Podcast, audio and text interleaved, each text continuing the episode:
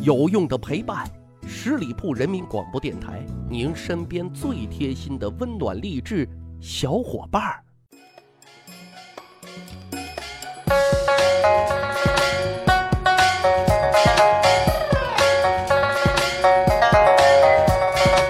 去吧历史，增长见识，密史趣谈。我是大汉。正所谓天上麒麟子，人间状元郎。一年一度的高考季即将拉开大幕，在这儿祝福所有的学子金榜题名。虽然说啊，古代的科举跟现在的高考啊不能同日而语，也千差万别，但毕竟啊，都属于改变人生命运的重要赛道，所以啊，一定要放手一搏。今天节目主要给赛道上的选手们啊鼓鼓劲儿、加加油，同时也跟像大汉一样的吃瓜群众一起啊来扒一扒。古代科举那些有意思的事儿。首先要说，能听到这期节目的大伙啊，大都是幸运儿。虽然说也需要寒窗苦读，但至少啊，有机会平等的参与其中，并且竞争也并不是那么激烈啊。高考呢又连年扩招，只要用心，大学的门啊是永远敞开的。至于从不从政，那就自由选择了。在古代。那可完全不是这回事了啊！参加科举目标很明确，就是要入仕为官。劳苦大众，你想要翻身，这是最直接的一条赛道了。可是这一路啊，应该说充满了艰辛，充满了坎坷啊，其中包括毅力、勇气、才华、学识，还包括长相以及运气。就这么说吧。从你开始选定这条道路开始，一直到最后的殿试，大体啊，你需要至少过五关，啊，这第一关，就你得获得童生的资格。什么叫童生呢？就是你已经明确了自己的人生理想，就是要通过科举的这一条途径去当官。在你没有考取秀才之前啊，这一段时间，不管你的年龄有多大，都叫童生。并且童生的身份是需要通过当地学道备案确定的。我们熟知的鲁迅先生笔下的孔乙己，他呢就是一个老童生啊。为什么呢？就因为他一直考不中秀才啊。所以呢，这第二关就是确认你是童生的身份之后啊，得通过由省学政主持的院试考中之后呢，恭喜您就可以称为秀才了。但是各位。要知道，上面这两关只是条件预审啊，合格的人才可以参加后面进行的乡试、会试以及中级殿试。这乡试啊，基本上每三年在省城举行一次，全省各地的秀才都前来赶考。在这场考试当中啊，考中的人就可以称为举人了啊，中了举人之后。就是后面的会试不中，那也有做学官或者说当知县的机会了。范进，大伙已经很熟悉了啊，中举那一年已经五十四岁了。在此之前，他已经参加了 N 次的举人考试了啊。中举之后疯了，所以各位难度大家可想而知了啊。考完了乡试，等到第二年的春天，朝廷呢就会在京城举行会试。全国各地的举人啊，都会前往京城参加赶考。有的举人啊，会提前大半年前往京城准备这场考试。考中的举人们就可以称为贡生，贡贡献的贡，基本上都是有官可以做的。但是如果说想官职能更高一些，那接下来您就要参加中级大考殿试。殿试呢，由皇帝亲自主持，考中了呢，就叫进士。这个也很有意思，跟现在很像，也是分三批录取。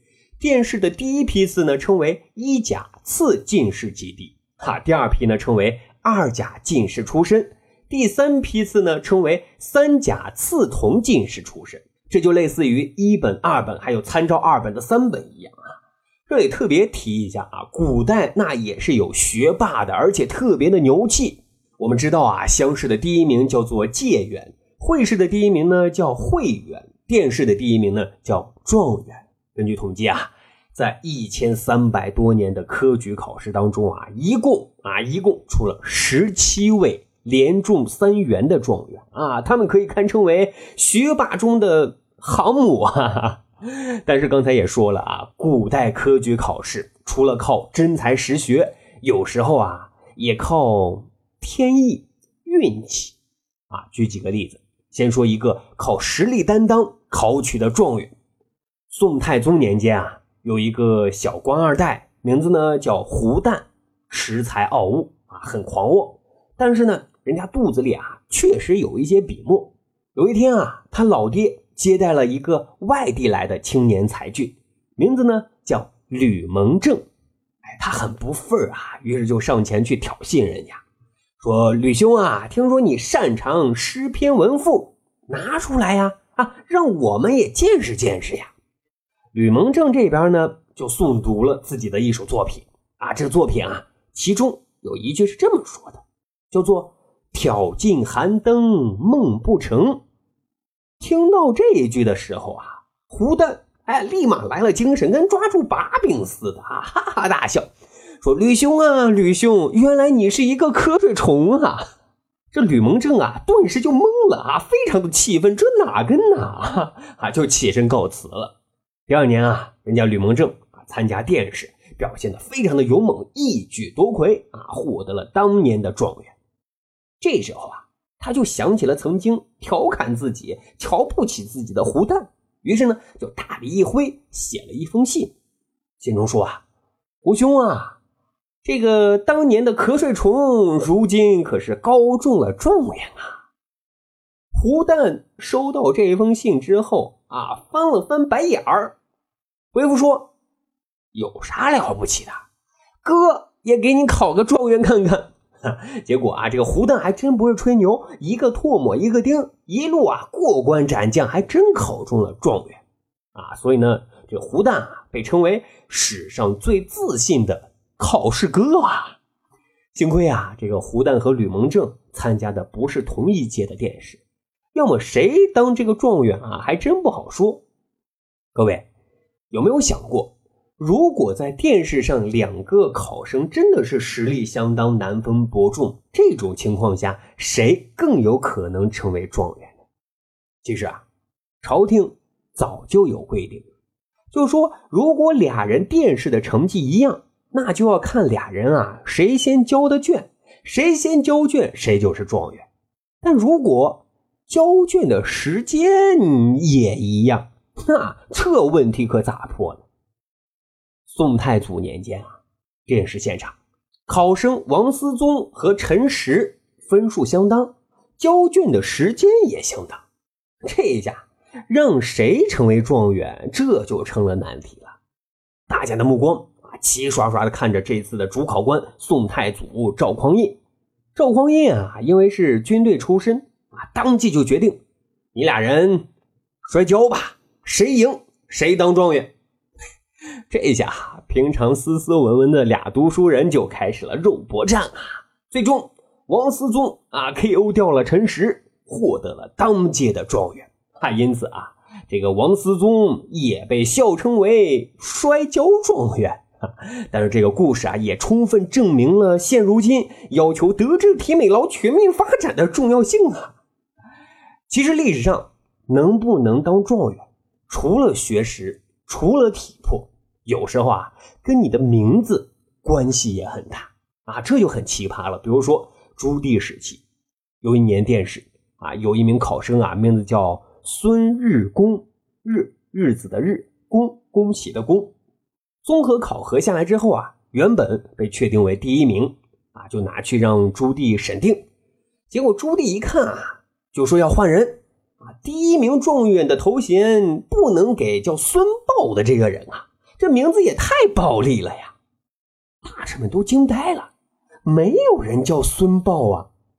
原来啊，古代行文啊是直行书写的，日弓上下靠得比较近，哎，那不就成了豹吗？结果啊，这个孙日公就莫名其妙的就被搂下了状元的头衔啊。当然，这都是古代奇葩，现如今更多的。靠的是学识，靠你的才华，靠你的日常积累。好，这就是咱今天的节目了啊！最后，再次要祝福所有要高考的学子。金榜题名啊！希望你们也有孟郊“春风得意马蹄疾，一日看尽长安花”的洋洋得意。好。咱还有一个趣吧历史的小分队，如果您对历史边角料很感兴趣，欢迎大家关注十里铺人民广播电台的公众微信账号，然后回复数字一就可以添加大汉的个人微信。经过简单审核之后啊，我就会邀请大家进入这个小分队当中，咱可以谈天谈地聊历史段子。同时，十里铺人民广播电台的微博也已经正常运营了，也欢迎大家能够关注、点赞、留言、互动。好，本期节目就是这样，感谢收听，下期再会。本期节目由十里铺人民广播电台制作播出。了解更多的资讯，请关注十里铺人民广播电台的公众微信和新浪、腾讯的官方微博。感谢收听，我们明天再见。